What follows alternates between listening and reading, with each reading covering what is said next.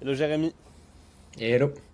Merci de, merci de m'accorder ton temps. Je suis très content de te recevoir dans le, dans le, podcast, euh, dans le podcast Bête de Sales, euh, plus sud-ouest euh, en force. Donc je suis très content.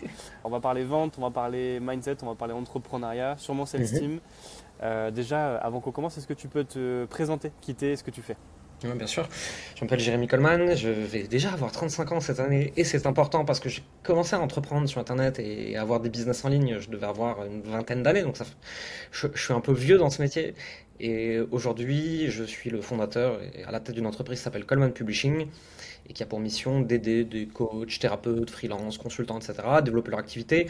Alors, loin des surpromesses de tu vas faire un million par an euh, dans trois mois, nous, on va plutôt se concentrer sur ce qu'on appelle les réussites normales, c'est-à-dire aider les gens à développer une activité saine, qui apporte des résultats, qui leur permet de gagner de l'argent et de vivre confortablement du métier qu'ils aiment. On va à la fois aider des débutants qui partent de zéro ou pas loin à aller chercher leurs premiers 2, 3, 4 000 euros par mois, et puis au fur et à mesure plus. Hein. Ou alors prendre des gens un peu plus avancés qu'on va aider à scaler, mais scaler selon notre avis sur comment il faut le faire, c'est-à-dire en douceur, en gardant du profit, avec des choses très evergreen qui ne demandent pas énormément de temps, où le but ici, c'est d'augmenter les revenus, mais surtout d'augmenter le temps disponible de ces entrepreneurs. Et c'est sur ça qu'on va se concentrer. Donc on a deux offres pour faire ça. Et c'est essentiellement ça qu'on fait aujourd'hui. Ok, du coup, euh, si je comprends bien, tu as plusieurs avatars, du mhm. débutant et jusqu'à ce qu'on peut euh, appeler le profil plus avancé. Ouais, après ça dépend de ce qu'on met derrière avancé, tu vois. Euh, mon, avatar quand même type principal qui fait 80% de nos clients, c'est des gens qui sont entre 0 et 5000 euros par mois avec leur activité qu'on aide à développer. Maintenant, on a aussi 10-20% de l'avatar où c'est des gens qui sont entre 5 et 15 000 plutôt et qu'on va aider à aller dans la direction de 30, 40, 50, 60 jusqu'à 100 par mois euh, de chiffre d'affaires, hein, bien sûr, euh, et qu'on va aider donc à scaler en douceur. Ok. Bon, du coup, je me permets euh, d'utiliser ce terme parce que tu l'as utilisé sur ton LinkedIn. Donc, je, je, permets, on peut dire ce on peut dire que tu es coach de coach? Ouais, c'est la, c'est, la façon drôle, en fait, si tu veux, parce que c'est plus compliqué que ça, parce qu'en fait, déjà, moi, je coach pas. En plus de ça, finalement, moi, je suis un entrepreneur à la tête d'une entreprise qui fait de la formation et de l'accompagnement. Euh, mais j'ai remarqué qu'il y a beaucoup de gens qui ont besoin de te mettre dans une case pour comprendre ce que tu fais. Et 80% de nos clients, ça reste des coachs. On a aussi des thérapeutes, des consultants, des freelances, plein de choses, mais 80% ça reste des coachs. Et donc, pour qu'on arrête de m'embêter, euh, j'ai pris les devants sur leur conneries. J'ai dit oui, oui, je suis coach de coach, comme ça vous me mettez dans la case. Il y en a qui comprennent la nuance et la profondeur qu'il y a derrière, et il y en a qui comprennent pas, et c'est pas grave.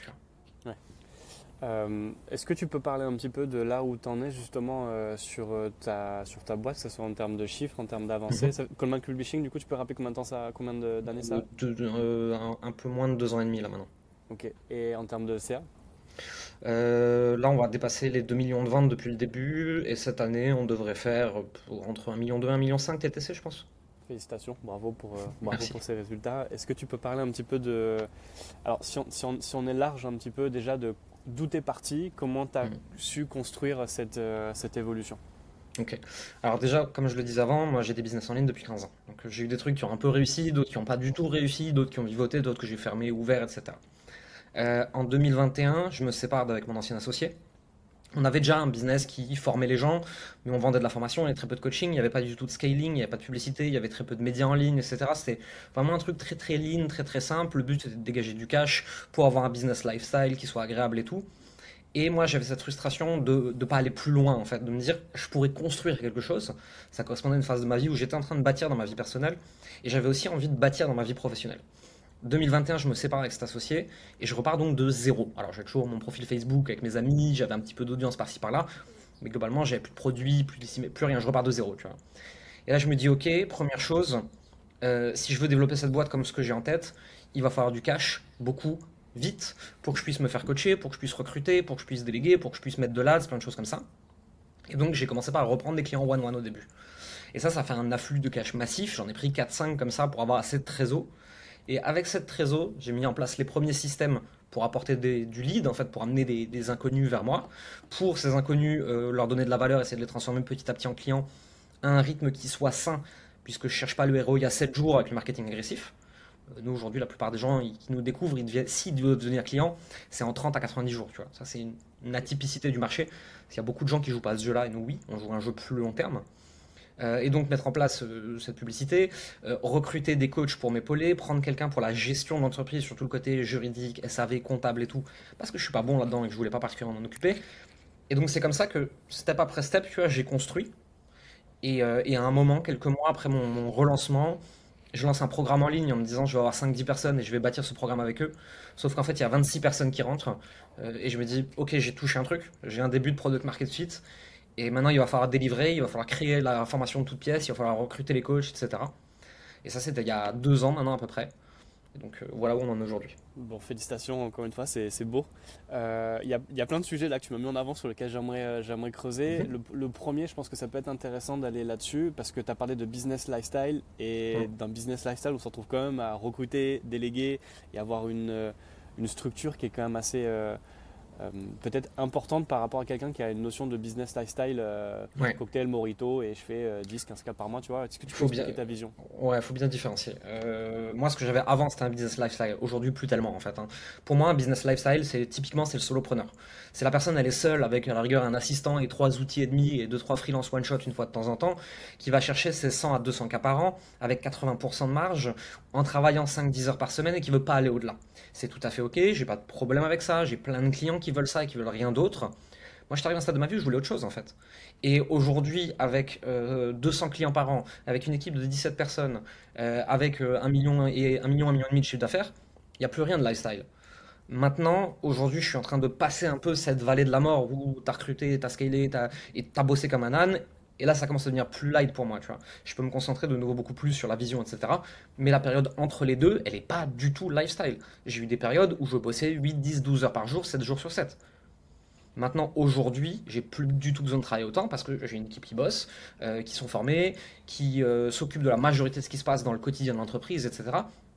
Mais il faut bien comprendre que le passage de 100K à 1 million, il n'y a rien de lifestyle là-dedans en fait. hein. Est-ce que tu peux parler de ta vision? Quelle est ta vision aujourd'hui pour Common Publishing ou la tienne? Ouais, plusieurs choses. Euh, déjà, récemment, j'ai eu un peu des, révélations personnelles là-dessus, où pendant longtemps, je disais, je vais monter mes boîtes euh, sur la durée, entre 3, 5 et 10 millions, mais sur très très longtemps, etc. Et je me suis rendu compte que si je disais 10 millions, c'était pour paraître raisonnable, euh, pour masquer mes vraies intentions, pour ne pas avouer que j'avais plus d'ambition que ça, etc. Et je me suis fait coacher là-dessus, je me suis rendu compte qu'en fait, je voulais aller beaucoup plus loin, et que j'avais prévu de monter en fait une boîte qui serait sûrement valorisée à 100 millions plus, J'étais pas pressé pour le faire, ça allait se faire sur la durée, ça allait amener du média, du logiciel, plus de formation, plus de vertical. Maintenant, on n'est pas là aujourd'hui, une chose après l'autre. Ma vision, c'est vraiment de démocratiser l'accès au coaching, l'accès à l'information, la compréhension de l'argent. Et si on vient vraiment dans l'essence de ce que je fais, je crée des environnements qui favorisent le succès. Parce qu'aujourd'hui, je pense profondément que. Alors, si tu mets ce que tu veux derrière succès, hein, c'est pas forcément des millions, on s'en fout. hein. Pour, pour certains, succès, c'est 5000 balles par mois et je profite de ma famille. Et c'est c'est une très bonne notion du succès. Moi, j'ai rien contre. En fait, je me suis rendu compte que beaucoup de gens ne pourront jamais atteindre ce que eux appellent succès parce qu'ils sont dans les mauvais environnements. Si aujourd'hui les personnes en difficulté, que ce soit euh, des femmes qui se sont dédiées à leurs enfants toute leur vie et qui à un moment là voudraient reprendre un petit peu une carrière peut-être parce que la vie a fait que, que ce soit euh, des personnes qui sont dans des environnements plutôt défavorisés, qui les aident pas, ils n'arrivent pas à s'en tous les gens qui ont du mal à atteindre le niveau de succès qu'ils aimeraient se l'interdisent parce que dans leur environnement c'est pas normal, parce qu'ils ont vu personne le faire, parce qu'ils savent pas comment le faire, parce qu'ils ont aucun guide pour le faire, etc. Je veux créer ces environnements pour que toutes ces personnes qui ne peuvent pas aujourd'hui aient accès aux environnements qui leur montrent que c'est possible. Après, est-ce qu'ils doivent le faire? Non, je m'en fous, tu. Chacun fait ce qu'il veut. T'as envie de rester là où t'es, tu restes là où t'es. Je suis pas en train de dire tout le monde doit être riche, rien à foutre. Euh, mon idée c'est de maximiser le bonheur. Maximiser le bonheur, on sait que l'argent ne rend pas heureux, et on sait aussi que c'est une phrase de riche. L'argent ne sert à rien pour être heureux une fois que t'en as tout plein. Quand on n'a pas, c'est un vrai frein au bonheur parce que tu es en train de galérer dans le système actuel. Donc moi, si tu veux, je veux enlever cette épine du pied des gens pour qu'ils puissent se concentrer sur d'autres choses. Et ma façon de le faire aujourd'hui, ma vision de ça, c'est de créer des environnements où ils vont se sentir capables, où ils vont voir comment faire, où ils vont voir des gens qui l'ont fait, et ils vont se rendre compte que c'est aussi accessible pour eux. Ça me, ça me parle beaucoup et tu mets, un- tu mets euh, l'accent sur un point qui est important, c'est, tu as dit, euh, chacun sa définition du succès. Je Mhm. pense que c'est important de comprendre que les valeurs en soi, c'est des concepts. Il n'y a, pas de bien ou de mal qui est euh, Ouais. en soi euh, arrêté. Euh, et donc, ma définition du succès, ma définition même d'être entrepreneur, euh, ma définition de la réussite n'appartient qu'à moi, comme elle Mhm. appartient euh, personnellement à d'autres personnes. Donc, c'est bien que tu puisses mettre ça en avant, euh, parce que je pense qu'on essaye, vu qu'on n'a pas de base quand on se lance, surtout dans un monde qu'on ne connaît pas, le je ne sais pas de ce que je ne sais pas, euh, on va venir vouloir se caler sur le discours d'autres personnes mais qui n'est pas nous en fait. Et parfois ça mm. peut mettre du temps justement de, savoir où est-ce que je me situe moi finalement dans, dans cet environnement-là. c'est quoi peut-être les meilleurs enseignements que tu donnerais aux... Alors peut-être pas au Jérémy, mais les meilleurs shifts euh, mindset ou d'état d'esprit en tout cas que tu as pu avoir, euh, que ce soit dans ton business et à la fois toi en tant qu'individu mhm. Alors, il y en a que j'ai eu récemment et qui, je pense, peut intéresser euh, les gens qui nous écouteront c'est je me suis toujours interdit pendant très très longtemps de vendre du rêve, tu vois. Je voulais être une bonne personne, je voulais m'opposer à tous ces marketeurs agressifs, je voulais tu vois, je, voulais être dans le camp du bien et on est en plein dans le virtue signaling, tu vois, c'est pas très intéressant finalement humainement de tomber là-dedans, mais surtout je me suis rendu compte qu'en fait mon job, mon rôle, c'est de vendre du rêve. C'est juste de pas mentir sur la réalité qui est derrière le rêve. J'avais cette discussion avec, euh, avec mon head of sales, avec Rachid. Rachid aujourd'hui gagne très bien sa vie, fait un métier qu'il adore, il est libre, etc. Et je lui ai dit, quand on t'a vendu la première fois devenir closer, aujourd'hui il est bien plus que ça, tu vois, mais quand on a vendu la première fois devenir closer, est-ce que si on t'avait dit la vérité sur le temps de travail qu'il allait falloir, sur l'implication, sur les efforts, sur le mindset, sur euh, grandir humainement, est-ce que tu serais allé? Il m'a dit non, jamais de la vie. J'y serais pas allé, c'est sûr et certain, tu vois. Je suis ok. Donc en fait, là, il y a un truc où, parce qu'on l'a encouragé à croire au rêve, il a aujourd'hui une vie extraordinaire. Maintenant, le pendant de ça, dans l'autre sens, c'est qu'il y a aussi des gens qui en mentent. Euh, et ça, c'est dommage, tu de dire aux gens, tu vas gagner 100K facilement, et tu as des gens qui se surendettent, alors qu'en fait, ils gagneront jamais plus de 4000 balles. Ce qui est déjà très bien, hein, mais on leur a menti sur le vrai potentiel. Donc, moi, aujourd'hui, je m'autorise à vendre du rêve à inspirer les gens, sans leur mentir sur la réalité de ce que ça va demander pour obtenir ce rêve. C'est-à-dire, le rêve pour moi est accessible à tous. Maintenant, gagner 100K par mois, c'est pas accessible à tous. Par contre, gagner 4, 5, 6 000 par mois de chiffre d'affaires, c'est accessible à tous. Et donc, je vais encourager les gens très fortement en les faisant rêver pour qu'ils croient assez en eux pour se dire, OK, je peux le faire aussi.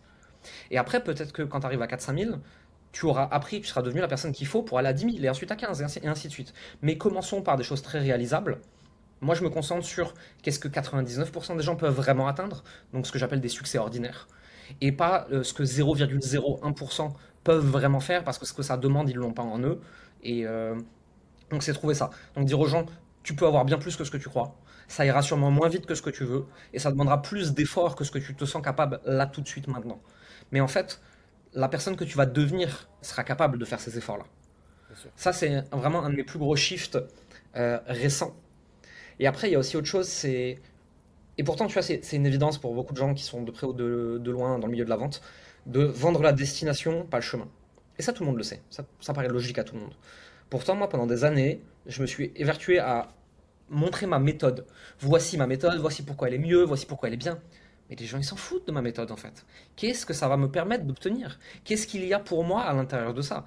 Et quand j'ai arrêté de leur parler de la méthode, à part quand on me pose la question, bien sûr, et j'ai commencé à leur dire, voici à quoi ta, vie va ressembler si tu l'appliques, et là, dans ce cas-là, je suis assez sûr de ce que je dis, parce que nos résultats clients parlent pour nous, là, d'un coup, mes ventes ont vraiment changé. Et je peux t'en donner une dernière si tu veux, c'est le follow-up. Aujourd'hui, tout le marché se dit si ça close pas au premier call, si on n'a pas une rentabilité à 12 sur 7 jours, c'est qu'on est nul, il faut virer toute l'équipe, ils sont pourris, machin truc. Moi, je m'en fous de ça. Moi, je regarde ce qui se passe sur l'année. Je regarde à 1 mois, 3 mois, 6 mois, 12 mois. Quand je vois que mon équipe sales, ils arrivent à avoir des ROI de 4, 6, 8 à horizon 6 mois. Que si on se place vraiment sur la durée, ils ont des, taux de transformation à plus de 30%. Qu'est-ce que j'en ai à foutre de ce qui se passe à 7 jours? C'est mon rôle d'entrepreneur de manager le cash flow pour que ça pose pas de problème en fait. Si j'arrive à les faire être bons à long terme, c'est mon rôle de gérer le cash à court terme, c'est pas le leur. Et ça fait aussi qu'en faisant ça, ils sont très très bons, mais sans agresser la personne qu'ils ont au téléphone. Et ça, c'est ce qui nous différencie complètement sur le marché aujourd'hui. Bon, tu me lances sur le, sur, le terrain de la vente, donc bah, je, vais, je vais saisir euh, l'opportunité. Je ah sais bah, que j'ai beaucoup matché avec toi sur euh, l'approche justement euh, mhm. à la fois de la vente et, aussi finalement du, business. On s'est entendu sur un point que tu as mis plusieurs fois en avant là, depuis qu'on depuis qu'on échange, c'est la surpromesse et le mhm. fait de, de, vendre du rêve. Évidemment, ça se retrouve d'un point de vue marketing et ça se retrouve également sur la partie, sur la partie sales si, je devais enfin, si tu devais euh, parler de, ta méthode de vente, euh, où on a justement d'un côté euh, le discours, bah, il faut closer tout de suite, il faut pas être dans la culpabilisation, mais montrer à la personne la partie douleur. Est-ce que tu, pourrais nous partager, quand tu parles à tes équipes sales, c'est quoi ta vision de la vente ou ta vision de comment closer vos prospects? Mmh. C'est simple en fait. La personne, elle doit sortir de l'appel euh, en énergie haute et mieux que ce qu'elle était en arrivant, avec plus de clarté sur où est-ce qu'elle bloque et pourquoi est-ce qu'elle bloque, et avec des pistes de solutions. Ensuite, elle peut choisir de le faire avec nous ou pas. Ensuite, euh, elle peut y arriver, pas y arriver. Il peut se passer un million de choses ensuite. Mais je veux pas une personne qui sort d'un appel détruite psychologiquement euh, et qui ensuite achète le produit par panique pour être sauvée, etc. Ce qu'on a beaucoup pu voir faire pleurer les gens pendant l'appel, c'est une aberration. Euh, ça arrive, hein, on a des gens des fois en difficulté qui nous appellent et qui, peuvent pleurer au téléphone, tu vois, mais on n'a pas cherché à les casser, au contraire, on va chercher à les aider, à les soutenir, à être contenant, à les accompagner dans cette démarche, tu vois.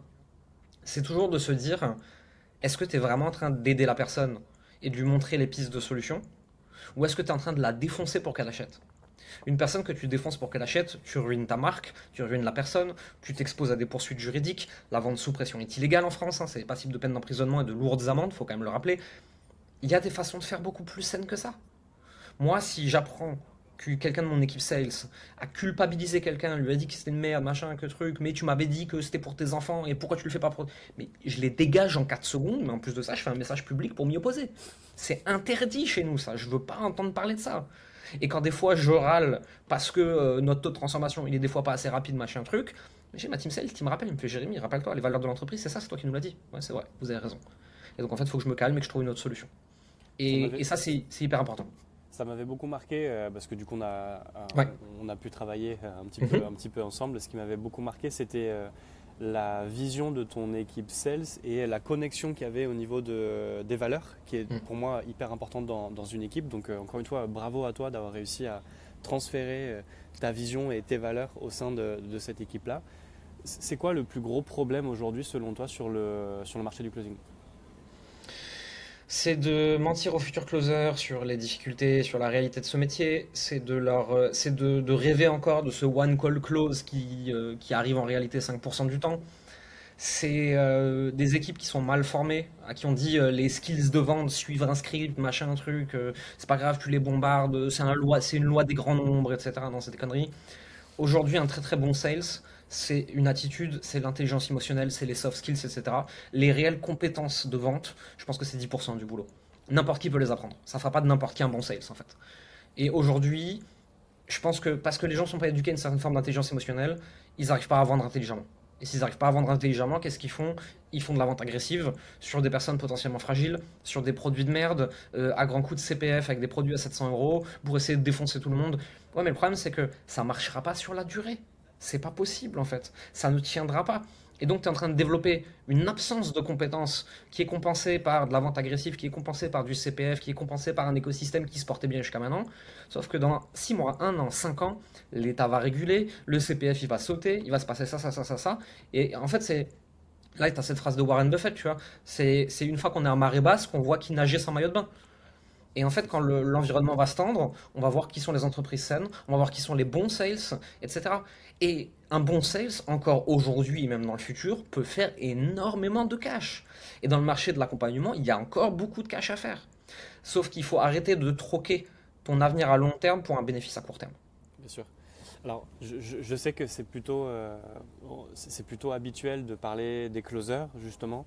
J'ai aussi euh, ce discours où je tape un peu sur les doigts euh, des, des, CEO parce que hmm. c'est bien beau de dire mes closers ou mes commerciaux, parce que c'est un discours qui se retrouve dans n'importe quelle industrie, que ce soit l'industrie corpo, l'industrie des startups et même la nôtre. On, on, a aussi toujours ce discours, mais le problème de base pour moi, c'est l'entrepreneur. C'est qu'est-ce que, comment tu en es venu à recruter, tu vois, cette personne-là? Est-ce que tu pourrais dire, avec ta vision à toi, parce qu'on n'en parle pas beaucoup, euh, mine de rien, c'est quoi les erreurs justement d'entrepreneurs, parce que tu dois côtoyer beaucoup de CEO qui sont plutôt avancés, mhm. que, tu vois, euh, que tu vois sur la partie sales? Déjà, la première chose, et c'est un truc que j'entends très, très, très régulièrement, c'est les sales, c'est de la chair à canon, il faut les défoncer, il faut du turnover. Non, en fait, tu n'auras jamais une bonne équipe sales si tu fais ça. C'est euh, faut les faut les aider au même titre que tes clients, au même titre que ta team coaching, au même titre que ta team produit, que ta team tech, que ta, toute, ta, toute ta team en fait. Tu es censé en tant que CEO les coacher. Ensuite, derrière, si tu n'as pas fait un bon process de recrutement, un bon process de formation de tes recrues, un bon process d'onboarding, un bon process de suivi, euh, etc., de ton équipe sales, forcément, elle ne performe pas. C'est une obligation.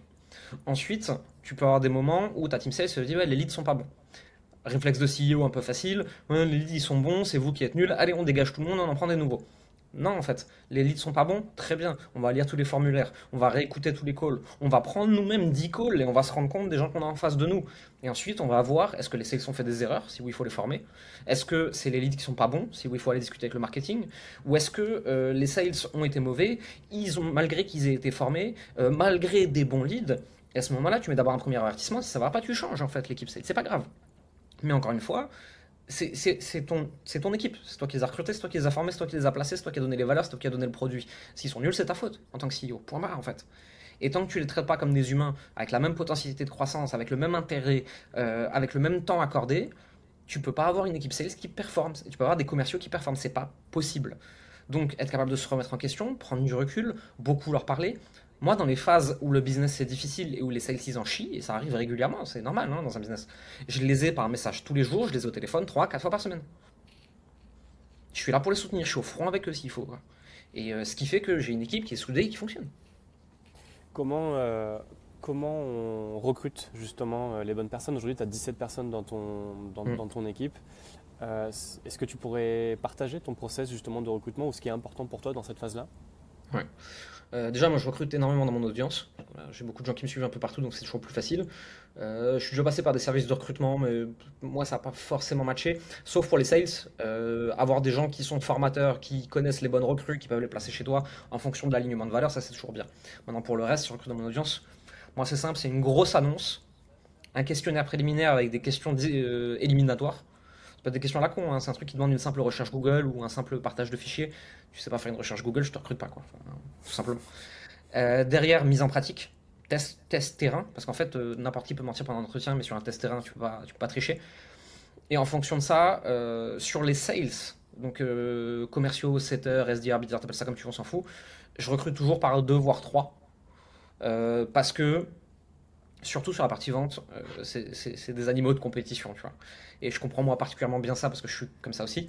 Et j'ai remarqué que même un très bon sales que tu mets seul dans l'environnement, il performe moins que si tu le mets à côté de quelqu'un d'autre, même si l'autre il est nul. Hein. Mais à partir du moment où il y en a deux, ils sont meilleurs. Parce que c'est comme ça, en fait, ça fait partie du, profil finalement. Tu vois, moi je suis un peu pareil là-dessus. Est-ce que donc c'est. Est-ce qu'on peut être timide et, euh, et bon sales selon toi? Je pense que oui. Je pense que c'est pas un problème. Moi, moi, je suis un grand timide à la base, hein, et en plus de ça, je suis très introverti. Pourtant, j'ai développé plutôt des bonnes compétences en vente. Euh, en termes de profil process com, on s'imagine que le sales, c'est forcément le promoteur, c'est forcément Grande Cardone, tu vois. Moi, la plupart de mes sales, c'est la plupart des gens de mon équipe, c'est plutôt des empathiques, c'est plutôt des, des, des c'est plutôt des persévérants. Euh, c'est des gens qui comprennent les émotions des gens en face d'eux, c'est pas forcément des grandes gueules qui font le show, tu vois. Euh, je pense que ça dépend de ta cible. Si ta cible, euh, c'est euh, le cliché du vendeur de voitures américain, un peu grande gueule, qui gesticule, etc. Euh, tu ne mets pas un empathique timide en face. Moi, ma cible, c'est quand même beaucoup de femmes, beaucoup de gens introvertis, beaucoup de gens qui bossent depuis chez eux, qui gèrent déjà toute leur vie de famille, qui ont déjà lourd de choses à gérer dans leur quotidien, etc. ils n'ont pas besoin d'un sales qui arrive avec une grande gueule et qui les matraque. Donc, moi, je recrute quand même beaucoup, beaucoup d'empathiques parce que c'est plus facile de les former à bien parler, être un peu plus à l'aise en société, etc., euh, sachant qu'ils ont déjà l'intelligence émotionnelle, plutôt que prendre quelqu'un qui est très à l'aise en société mais qui est un bourrin et à qui on va devoir apprendre à manager des émotions. Donc moi je préfère presque des gens un peu timides parce qu'ils ont une lecture de l'humain qui est plus fine en général. Ok. Euh, merci pour ton partage. Aujourd'hui, donc, tu as dit qu'il donc, tu avais Rachid qui était sur la partie euh, Head of Sales. Mm. Comment est structurée ton équipe Sales aujourd'hui? Euh, moi aujourd'hui j'ai un, head of sales euh, qui, qui, est aussi encore un de nos closers, hein, donc euh, il travaille encore directement au contact des clients, qui coach aussi les clients sur la partie vente, donc il est vraiment impliqué à plein d'endroits de l'entreprise. Derrière il y a un deuxième sales avec lui, et là depuis peu on a, des, on a plusieurs setters qui viennent en fait discuter avec notre audience, et ils ont obligation de venir pour apporter de la valeur, donc on leur met une liste de 20-30 ressources à disposition, ils viennent discuter avec les gens de notre audience, ils essayent de leur filer des ressources qui correspondent à leurs problèmes et de voir si ça vaut le coup ensuite de les mettre en relation avec une personne de notre team sales. Ok, parfait. Est-ce que tu peux expliquer peut-être à l'audience, selon toi en tout cas, quelle est la différence entre un setter et un closer? Euh, Le setter, il est là pour avoir des conversations par message au téléphone, mais pour qualifier les gens en face, pour voir pourquoi ils nous suivent, pour voir euh, est-ce qu'on peut les aider, pour voir est-ce qu'ils ont un problème, pour voir est-ce qu'ils ont envie d'être aidés et pour leur donner de la valeur. Alors que le sales, il va être là pour creuser beaucoup plus profondément dans la problématique, pour voir pourquoi la personne n'est pas où est-ce qu'elle veut aujourd'hui, qu'est-ce qu'il lui faudrait pour y aller, est-ce qu'on peut lui donner et si oui, lui faire une proposition. Bien sûr, ok, parfait. Euh, à partir de combien de, temps Parce que ça, c'est quelque chose que je retrouve, que je retrouve beaucoup et on, a beaucoup de, surtout de jeunes coachs ou de jeunes entrepreneurs qui veulent euh, aller sur euh, le côté un peu égotique de je recrute, je délègue, comme si mm. ça allait gonfler un peu le, le business. mais derrière, il n'y a pas les ressources et il n'y a pas le niveau de maturité en fait de l'entreprise qui permet justement euh, d'accueillir en fait de nouveaux euh, soit de nouveaux sales ou tout simplement de nouvelles équipes. À partir de quand selon toi on peut commencer à recruter une équipe ou un, un closer ou une équipe de closing? Si tu es capable de donner au moins une dizaine de calls par semaine à ton sales, ça peut commencer à être intéressant selon son niveau, tu vois. Certains sera plus, certains sera un peu moins. Il y en a qui aiment bien chasser eux-mêmes aussi, etc. Euh, mais si t'es pas capable d'envoyer un minimum de volume à ton site, ça sert à rien d'en recruter un. Euh, j'avais la discussion avec mes équipes il y a pas longtemps et où j'ai une personne qui me dit ouais ce serait bien qu'on en ait un troisième. Je fais bah écoute on va déjà remplir l'agenda des deux premiers avant de se poser la question du troisième ou alors tu veux lui donner une partie de tes calls. Ah non je veux pas voilà. Donc on n'a pas un problème de nombre de sales aujourd'hui, on a encore un problème de volume d'appels. Euh, et donc c'est avec le marketing et les sales ensemble qu'on doit augmenter ce volume avant de se poser la question de rajouter du monde.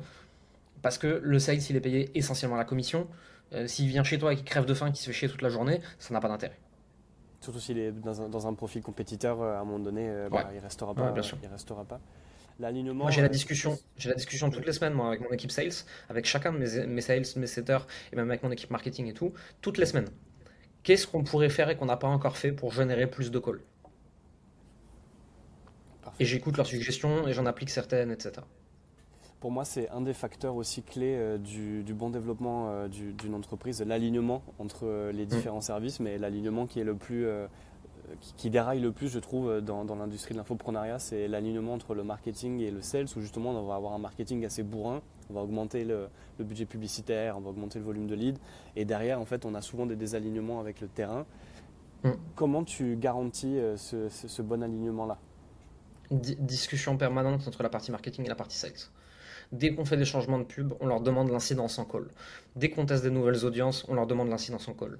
Dès qu'on a fait beaucoup de, médias en ligne, euh, de visibilité organique, etc., et qu'on sait que ça va amener peut-être des gens différents d'habitude, on leur demande comment ça se répercute en call. Euh, à côté de ça, on leur demande en call quelles sont les phrases que vous entendez les plus souvent. Ok, on va s'en servir dans le marketing. Quelles sont les objections du moment? Comment est-ce qu'on peut vous aider dans le marketing? Et il y a vraiment une conversation permanente entre le marketing et les sales. Ce qui fait qu'ils bossent ensemble au développement de l'entreprise.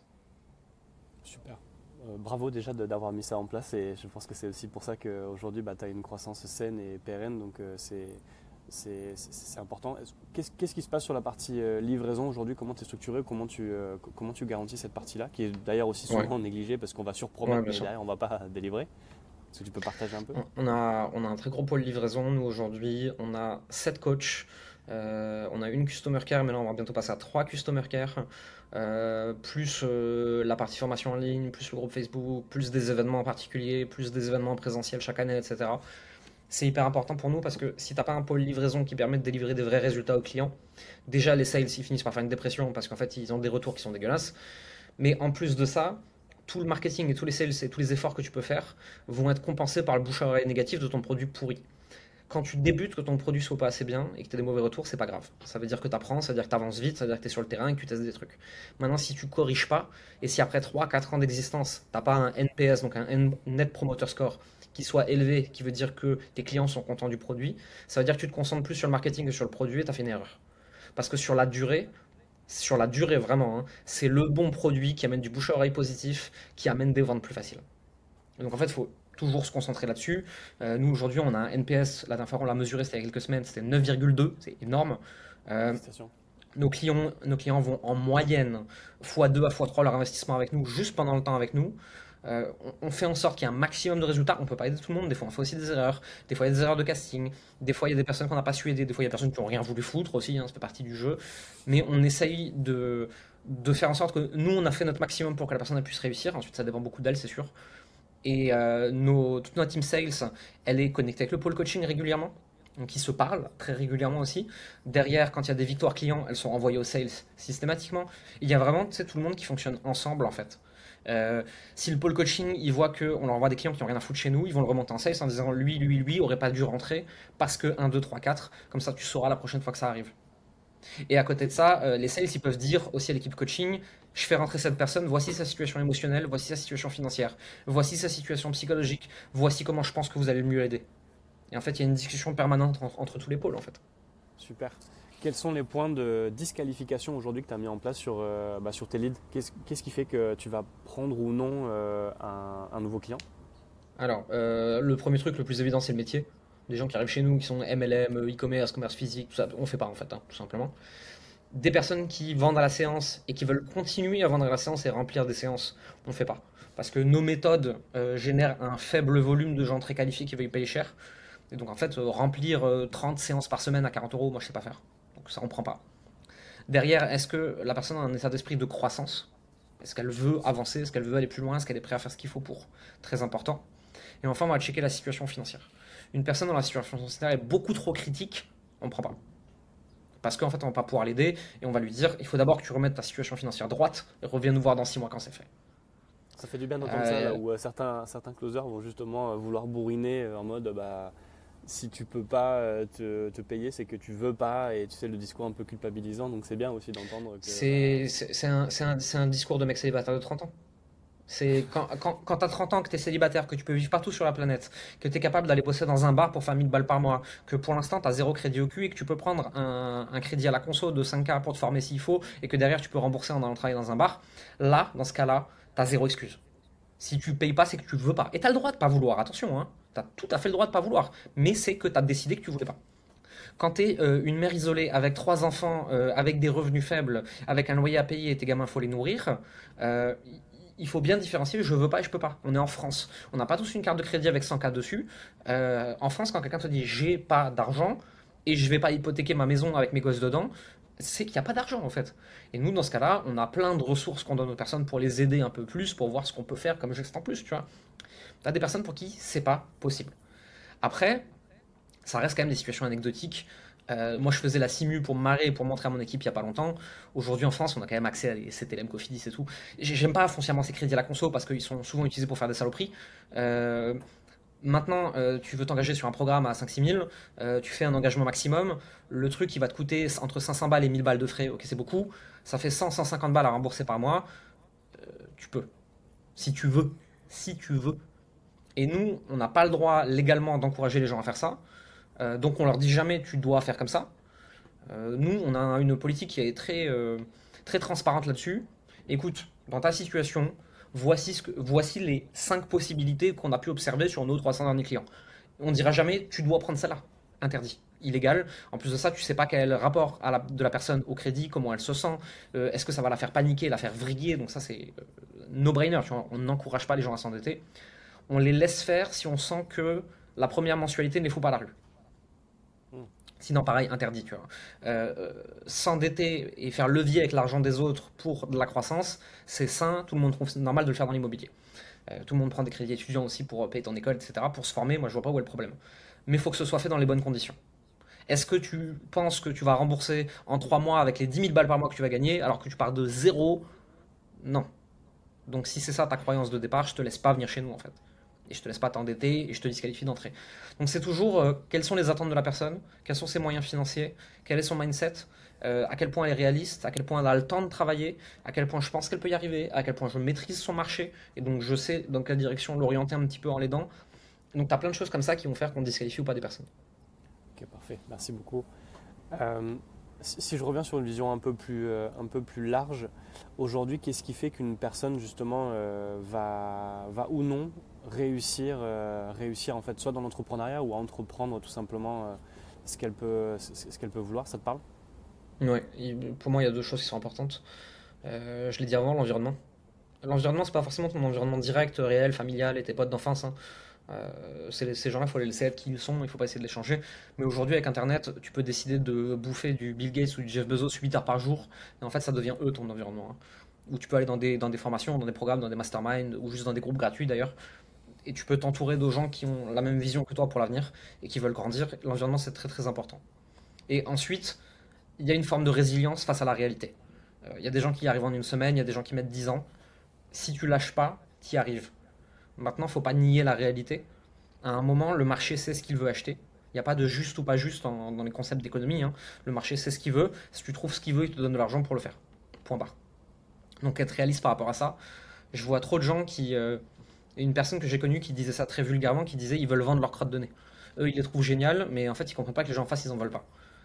Comprendre ce que les gens en face de toi veulent et être capable de leur donner d'une façon meilleure que ce qui existe, d'une façon différente, d'une façon plus unique, d'une façon plus douce, d'une façon plus comme ils veulent en fait. Si tu as le bon environnement, que tu travailles pas dur, mais un peu tous les jours, avec résilience pendant longtemps, je vois pas comment tu peux ne pas y arriver en fait. C'est quoi les excuses que tu entends le plus? Parce que dans ton marché, euh, et surtout euh, dans, dans, le marché du coaching, a, en tout cas j'ai beaucoup entendu le discours de le marché est saturé, oui mais tu te rends compte, il faut que j'attende ci d'avoir ça, etc. C'est quoi les excuses, ton, best-of des, excuses les plus courantes? Il y en a une qui me chèvre à chaque fois, c'est je vais, encore essayer six mois seul et je reviens vers vous. Je la connais par cœur celle-là. En, fait le problème c'est que, alors je suis arrivé vers vous parce que ça fait un an et demi que je fais le même truc qui marche pas. Mais je vais le faire encore 6 mois de plus, histoire de plus dans la merde financièrement, et ensuite je vais revenir vers vous en pleurant parce que je serai foutu. Moi je suis pas un pompier, je sauve... plus loin en plus. moi, je, moi je, dis toujours, moi je suis pas pompier, je sauve pas les gens. M'appelle pas une fois que la maison a fini de brûler. Appelle-moi quand euh, il y a un début d'incendie sur le tapis. Là je peux encore l'éteindre. Je peux faire quelque chose pour toi. Ça, ça me rend le plus ouf. Euh, après derrière. Euh, qu'est-ce que tu dis justement à ces personnes-là euh, Parce que bon, bah là, il y a self-control qui est obligatoire. Ouais, ouais, je leur, ah, je leur dis complètement la vérité de ce que je pense. Je fais alors, tu fais absolument ce que tu veux et moi je vais pas te pousser dans un sens ou dans l'autre. Mais euh, voici ce que j'ai observé sur les 1000 dernières personnes qui m'ont dit ça. Et après, elles en font ce qu'elles veulent, tu vois. C'est pas, je suis pas responsable de ce qu'ils font de l'information, mais moi je suis responsable de donner l'information. Sur les 1000 dernières personnes, voici le pourcentage pour qui ça s'est bien passé. Voici le pourcentage qui sont revenus en pleurant et je pouvais plus rien faire pour eux. À partir de là, prends tes responsabilités, tu es une grande personne. Je suis pas ta mère, je suis pas un gourou qui te dit comment penser. Je te dis juste, voici mon observation du terrain. Je fais, je fais toujours ça hein, quand il y a des, des, excuses qui sont du bullshit. Euh, je dis, voici mon observation terrain des cinq dernières années. Je te souhaite de me donner tort. ok. Quoi d'autre? Qu'est-ce qu'on a comme excuse encore beaucoup? Marché saturé, tu l'as souvent? Ouais, mais j'ai carrément fait une conférence là-dessus, euh, expliquant que le marché n'était pas saturé, le marché il est mature, c'est très très différent. Un marché saturé, c'est on est dans une rue, il y a 10 tabacs, je vais ouvrir le 11e. Marché saturé, c'est débile, ça n'a aucun sens. Euh, je suis dans une ville où il y a 5 tabacs, je vais ouvrir le 6e, c'est pas saturé. il faut que je me mette au bon endroit, il faut que je le market de la bonne façon, il faut que je m'adresse aux bonnes personnes. Voilà. Aujourd'hui, le, monde de l'accompagnement n'est pas saturé, il est mature. Ça veut dire que tu peux plus arriver en faisant la même chose que tout le monde, n'importe comment, à l'arrache. Euh, ça fonctionne plus. Mais en réfléchissant un peu, en trouvant ton twist personnel, en vendant ce que les gens veulent acheter et en étant 1% meilleur un peu partout, le marché n'est pas saturé. Il y a encore des gens qui percent tous les mois sur ce marché. Faut arrêter de dire qu'il est saturé. Je donne souvent l'exemple des médecins. Aujourd'hui, euh, en France, il y a 250 000 médecins, à peu près, je crois, de, mémoire. Est-ce que tu, dès que tu vas au tabac, tu vois un médecin? Non. Est-ce que euh, dès que tu vas au supermarché, tu vois des médecins partout? Non. Est-ce que dès que tu vas à un concert, il n'y a que des médecins dans la salle? Non. 250 000 médecins, il n'y en a pas partout et en plus de ça, on en manque. Aujourd'hui, des coachs, il y en a 10 000 en francophonie à peu près. Euh, si on rajoute les professions d'accompagnement dans l'ensemble, il y en a peut-être 30 ou 40 000. 30 ou 40 000, 250 000. Est-ce que le marché est vraiment saturé ou est-ce qu'on vit tous juste dans une bulle algorithmique Facebook qui fait qu'on a l'impression qu'il y a des coachs partout? Pourquoi est-ce qu'on a l'impression qu'il y a des coachs partout? C'est parce que les coachs ils mettent 50 000 balles de publicité pour que je les vois partout. Mais en réalité, il n'y en a pas tant que ça en fait. Par rapport au nombre d'entreprises qu'il y a en France, il n'y a pas tant de coachs que ça. Et on en a besoin, et on en manque. Et on manque de bons qui sont bien formés. Donc non, le marché du coaching, il n'est pas, pas saturé du tout. Comment on devient bon, justement? Se former, se, former, se, former. Se, former, se former continuellement et être sur le terrain. Parler aux gens, ne pas croire que tu sais tout, ne jamais prendre ce que tu sais pour acquis, toujours se remettre en question, toujours progresser, toujours chercher à être à la pointe, les dernières méthodes de coaching, les dernières compréhensions du cerveau humain, les dernières compréhensions sur le monde énergétique, si c'est là-dedans peu importe. Toujours voir où est-ce que l'on est la connaissance aujourd'hui et qu'est-ce que je peux essayer. Parfait. Euh, est-ce que tu veux nous parler un petit peu de ton programme à toi, justement, avant qu'on avant qu'on se quitte? Ouais, si tu veux, je peux. Euh, nous, aujourd'hui, on a un programme qui s'appelle la méthode Fast and Slow. Euh, pourquoi Fast and Slow, donc rapide et lent? Pour deux raisons. La première, c'est que on a des clients qui veulent aller très vite et on a des clients qui veulent aller très doucement. On a créé un environnement qui permet les deux. Et la deuxième, c'est qu'aujourd'hui, sur 100% des gens qui sont en face de toi, il y en a peut-être moins de 10%, en général c'est 3 à 5%, qui sont prêts à acheter très très vite. Tu en as à peu près 20% qui n'achèteront jamais, mais si tu leur parles intelligemment, ça peut devenir des ambassadeurs et des relais d'opinion. Et tu en as 80% qui vont acheter dans les 3 à 24 mois si tu les as pas agressés. Aujourd'hui, la plupart des entreprises en croissance se concentrent sur les 3-5% parce qu'ils ont besoin d'être rentables très très vite. Ce qui laisse une opportunité extraordinaire pour ceux qui sont moins pressés qui peuvent se concentrer sur les 80% parce que c'est un pool d'audience qui est très mal adressé. Parce que les méthodes pour closer très très vite les 3% sont des méthodes qui font fuir les 80%. Si tu prends le temps intelligemment de te positionner pour te concentrer sur les 80%, tu vas créer un effet boule de neige de clients et sans jamais faire plus de contenu, sans jamais dépenser plus en publicité, et juste avec ton fonds de roulement qui tourne toute l'année, tu vas avoir de plus en plus de clients, de plus en plus facilement. Et c'est là-dessus qu'on se concentre. Super. Euh, un dernier mot pour, euh, pour la fin, si tu, devais, euh, si tu devais partager ta vision là rapidement, ce qui est important pour toi? Clôturer Entourez-vous de gens qui vous tirent vers le haut. Entourez-vous, c'est le plus important pour favoriser le succès. Vraiment, c'est la normalisation du succès passe par s'entourer de gens pour qui c'est normal en fait. Si c'est normal pour tous les gens autour de moi, ça devient normal pour moi. Je mange pas une pizza si 100% de mes amis font poulet brocoli. De même que je vais pas manger poulet brocoli bien longtemps si 100% de mes amis se tapent des pizzas tous les repas. S'entourer des bonnes personnes, progresser. Moi, mon truc, c'est un tiers de gens moins avancés que moi pour transmettre, un tiers de gens à mon niveau pour partager, un tiers de gens au-dessus de moi pour apprendre et m'inspirer si j'arrive à avoir à peu près, hein, bien sûr c'est jamais exact, hein, je m'amuse pas à compter, euh, faire des ratios, mais j'ai à peu près ça dans mon environnement, ce qui me permet d'être relativement heureux, relativement équilibré dans mon environnement personnel et professionnel. Super. Merci beaucoup euh, Jérémy pour, euh, pour ton partage. Bah, merci Julien. Ça a, été, ça a été un vrai plaisir, je te remercie. Et puis où est-ce qu'on peut te retrouver sur, sur les réseaux? Où est-ce qu'on peut aller? Facebook, YouTube, Instagram, LinkedIn, je suis un peu partout, Jérémy Coleman, on me trouve partout. Bon, merci beaucoup Jérémy pour son temps. Merci à toi. Salut.